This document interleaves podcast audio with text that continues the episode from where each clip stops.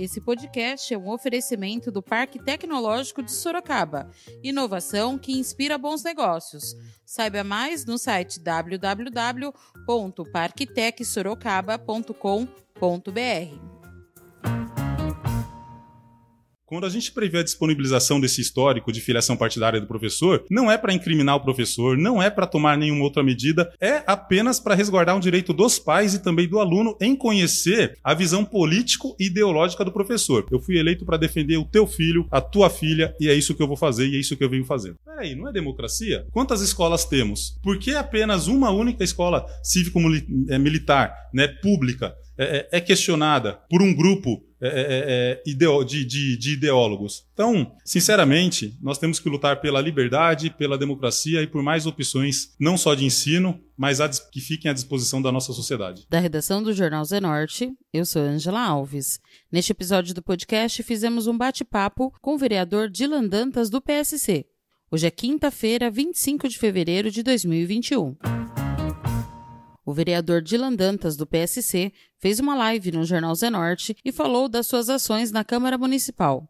De início, ele contou um pouco da sua história até chegar na política. O Dylan é um pai de família, ele tem 38 anos hoje, trabalha desde os 9 anos de idade, né? é, vim da área de negócios, trabalhava no Banco Itaú aqui de Sorocaba por quase nove anos, cheguei a chefiar toda a área operacional e administrativa da agência me desliguei voluntariamente para entrar para a política. Quando eu tive a ideia de concorrer a vereador aqui na cidade, eu continuei me especializando e acabei assessorando o deputado, que é o deputado estadual Douglas Garcia, por um ano e quatro meses. Me desliguei da empresa para assessorá-lo, para, para mim, para servir como uma espécie de estágio.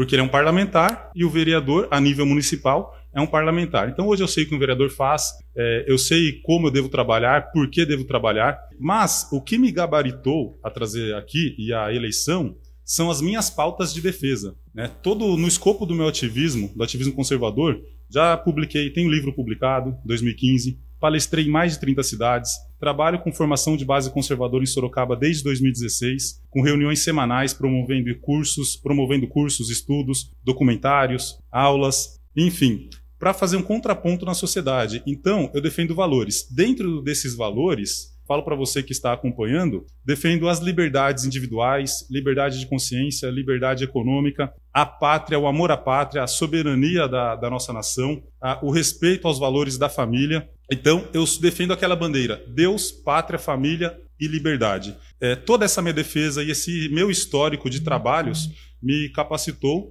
a ser hoje eleito como vereador da cidade de Sorocaba. O vereador falou também sobre sua licença como diácono da igreja. É até interessante tocar nisso. Uma das coisas que eu sinto falta hoje, é, eu pregava muito na, nas igrejas, né? Eu, eu, mudei de denominação, eu era um pregador, é, me licenciando dos trabalhos é, é religiosos, me licenciando do diaconato, eu parei de pregar nas igrejas. Eu troquei o que? Nesse período, a, a, o púlpito para o, o, o, palanque da Câmara. Então, eu considero a minha atividade hoje como um homem público, como um vereador, é, como uma espécie de ministério também. Eu vim, eu tenho uma missão, eu vim para trabalhar, para defender uma, a, uma linha de trabalho, né, uma cosmovisão, e através disso eu considero como se fosse também uma espécie de ministério, parafraseando isso daí. Mas eu sinto vontade de voltar, de repente, num púlpito e, e, e pregar. Isso, isso nos traz falta. Dylan falou sobre o seu projeto de lei que obriga a divulgação do histórico de filiação partidária dos professores. Olha só, a educação no Brasil ela vem amparada durante muito e muito tempo por aspectos ideológicos. Né? Nós temos hoje na nossa nação, e não é somente em Sorocaba, muitos militantes travestidos de professor. É, eu parabenizo os professores, nós amamos o professor, inclusive queremos garantir né, toda a, a, a liberdade do professor e a profe proteção do professor em sala de aula. Né? Temos, nós temos exemplo no Brasil de ver professores sofrendo com atentado de alunos, mas tudo isso por quê? Porque a questão de valores deixou de ser trabalhada também nas escolas, né? É, é por um acampamento ideológico que vem da esquerda, claro, da, da, da política esquerdista. Então, muitos professores hoje, é, eles têm o nome de professores, mas eles são militantes partidários. Antes de explicar o projeto, eu indago aqui para aquele que, que está nos acompanhando ou que vai nos acompanhar. Sabe quem tem que garantir? Quem tem que garantir a, a, a educação moral do teu filho é você, pai e mãe. Não é um partido político. É você, pai e mãe. Você você fez o filho, você colocou no mundo, você tem o direito de dar a educação moral que você quiser para o teu filho, segundo as tuas próprias convicções. Essa educação moral não compete ao Estado, até mesmo porque o Estado ele existe depois das famílias.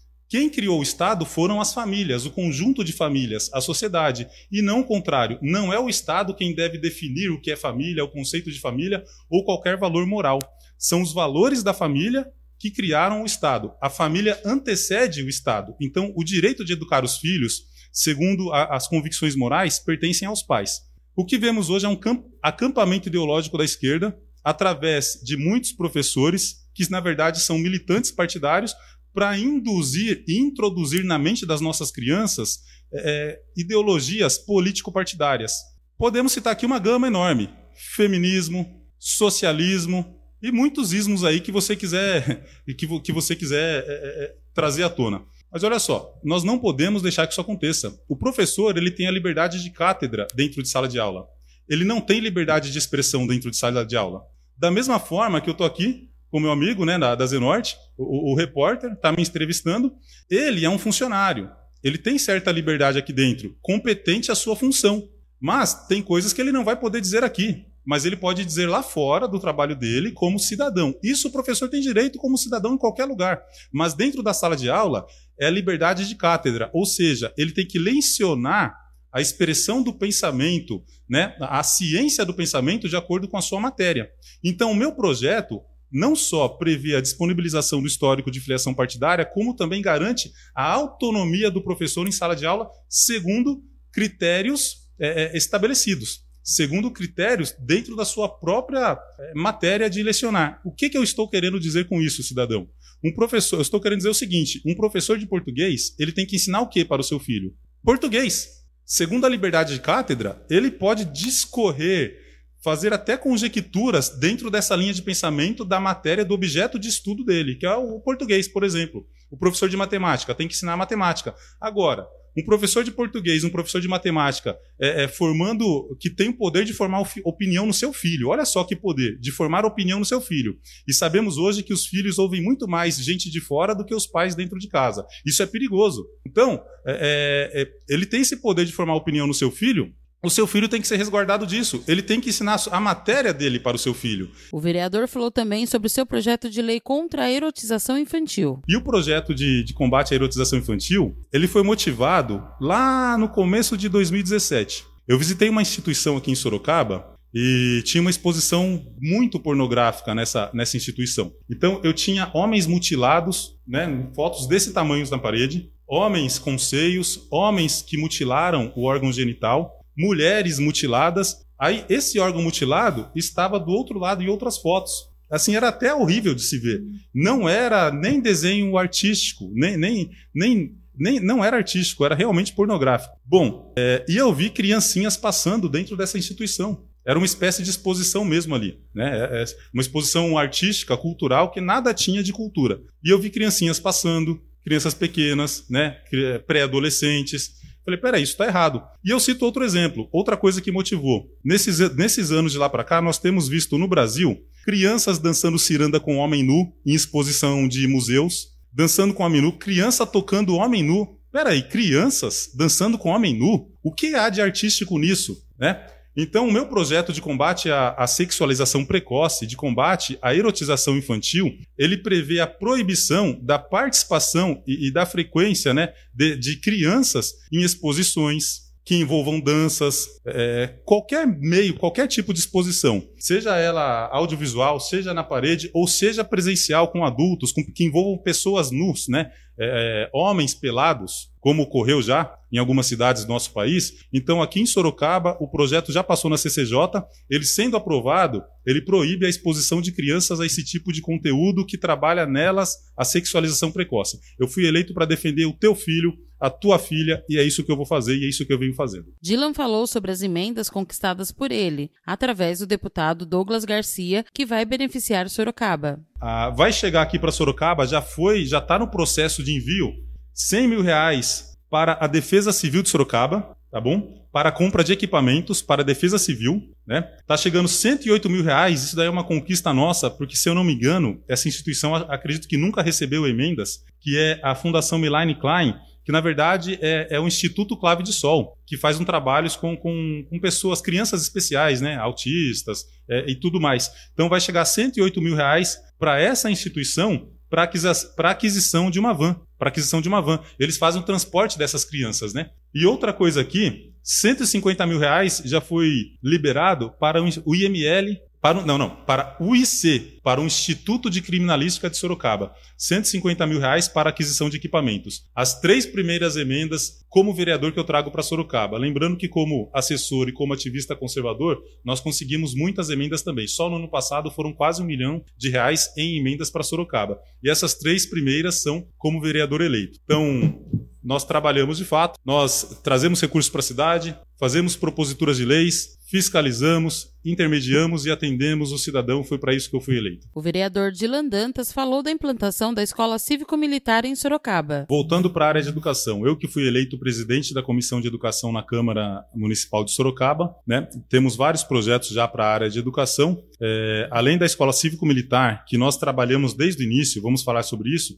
então nós estamos realmente cuidando aí da educação. Ontem eu estive visitando a escola Mateus Mailaski, foi uma visita de surpresa, vi algumas necessidades ali. É, melhorias vão chegar para essa escola, porque ela foi escolhida para receber o projeto da Escola Cívico-Militar. E esse projeto da Escola Cívico-Militar é uma bandeira nossa, é uma luta desde lá de trás onde atuei em conjunto com o deputado estadual Douglas Garcia e com o vereador Luiz Santos, lá em 2019, para que a prefeita pudesse é, assinar a adesão né, do programa do governo federal para a vinda da Escola Cívico-Militar aqui. A partir desse momento que, que nós fizemos todo um trabalho, coleta de assinaturas, abaixo assinado, eu trouxe um ofício técnico do deputado Douglas Garcia, um parecer dos militares. Quando faltavam três dias apenas para adesão, a prefeita assinou no último dia. No último dia ela assinou a adesão e a partir disso o, o, a gestão anterior, né, a prefeitura no caso, passou a tomar conta do processo. Eu não tinha mandato, eu era um ativista conservador, passei a assessorar o deputado, mas eu não, não era um vereador, não tinha mandato, não era eleito aqui na cidade,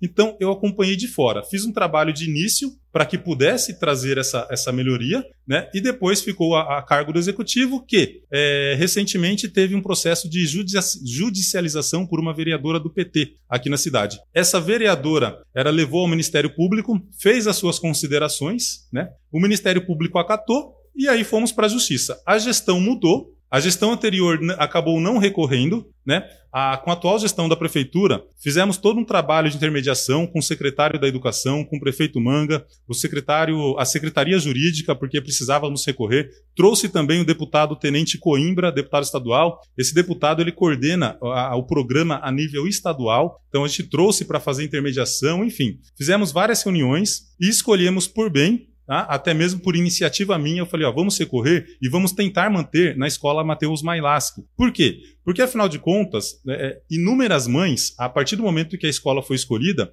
né, criou um sentimento nelas, nos pais e mães desses alunos, criou um sentimento ali. Então, poxa, não dava para não recorrer, né? Pra, não dava para deixar de lado o Mailaski. Então, nós recorremos e, graças a Deus, o Tribunal de Justiça do Estado de São Paulo deferiu a liminar no nosso agravo. Então, nós estamos com uma liminar e o programa da Escola Cívico-Militar pode continuar de fato. Em abril já foi definido, né, já notificamos o MEC, em abril é, os aqueles que farão parte, os militares que farão parte da gestão na escola serão contratados, então vai seguir a todo vapor para implantação nessa escola. É claro que o processo ainda continua correndo, mas nós temos liberdade total para seguir em frente com os trabalhos. É uma bandeira nossa, é uma conquista e é mais uma opção para a sociedade sorocabana, uma escola cívico-militar.